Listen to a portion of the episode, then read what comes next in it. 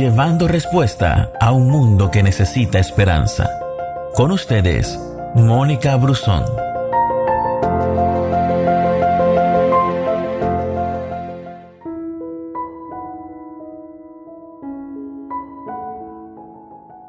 El libro de Gálatas en el capítulo 1 versículo 10 dice, ¿Busco ahora el favor de los hombres o el de Dios? ¿O me esfuerzo por agradar a los hombres? Si yo todavía estuviera tratando de agradar a los hombres, no sería siervo de Cristo. Para algunas personas ah, tienen serios problemas con este versículo, porque piensan que de una u otra manera siempre estamos buscando la forma de agradarnos entre sí. Y hay una necesidad natural de aprobación en el ser humano. Pero cuando hablamos de esa necesidad como una inseguridad emocional, nos preguntamos, ¿de dónde surge esa sensación de incomodidad cuando nuestros puntos de vista o deseos personales discrepan o son distintos a los de los demás?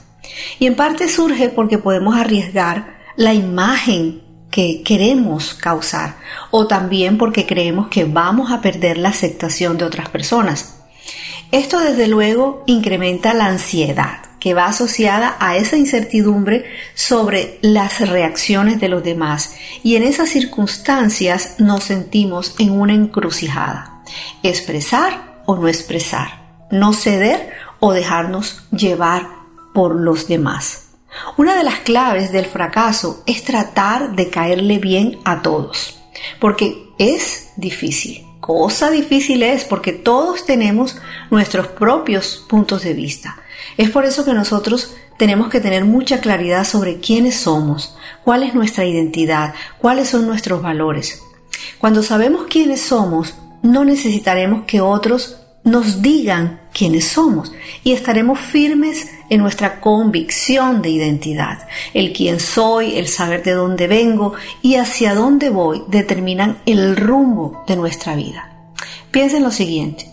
El hecho de agradar no es para nada negativo, al contrario, es fuente de satisfacción. El problema surge cuando el motor de tu vida está ligado a las valoraciones y opiniones de los demás. Si no le gustas a una persona no significa en ningún caso que tú no valgas nada. Que no le gustes o no le agrades a esa, a esa persona no necesariamente se debe a algo que hay mal en ti o que hayas hecho mal, porque no todo depende de ti. Las motivaciones y las preferencias de los otros también cuentan en toda esta ecuación.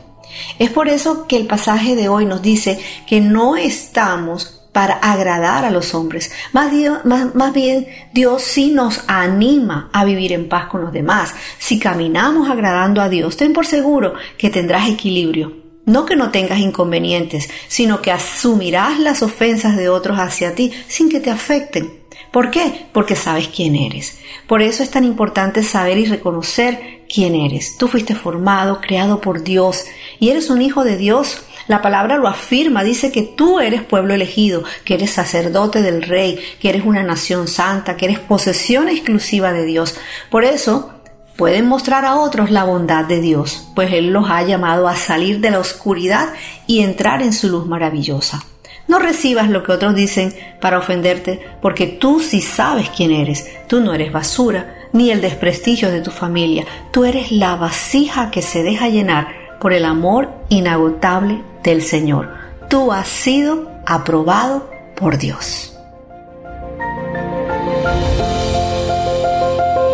Gracias por escucharnos. No te pierdas ninguna de nuestras publicaciones. No olvides compartir este audio con todos tus amigos. Que Dios te bendiga.